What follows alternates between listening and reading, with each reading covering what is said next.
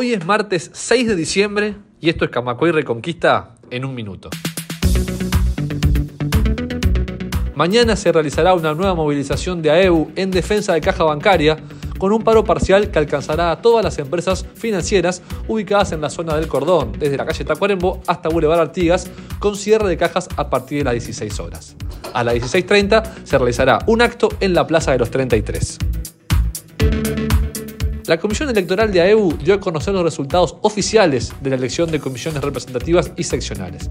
En la banca pública, que fue donde hubo puja electoral, los nuevos presidentes son Martín Arismendi en el BROW, Manuel Fadul en el Banco de Seguros, Fernando Varela en el Banco Central, Sofía Sodo en el Banco Hipotecario y Fernanda García en la ANB. Se produjo en Cerro Largo un cruel intento de femicidio.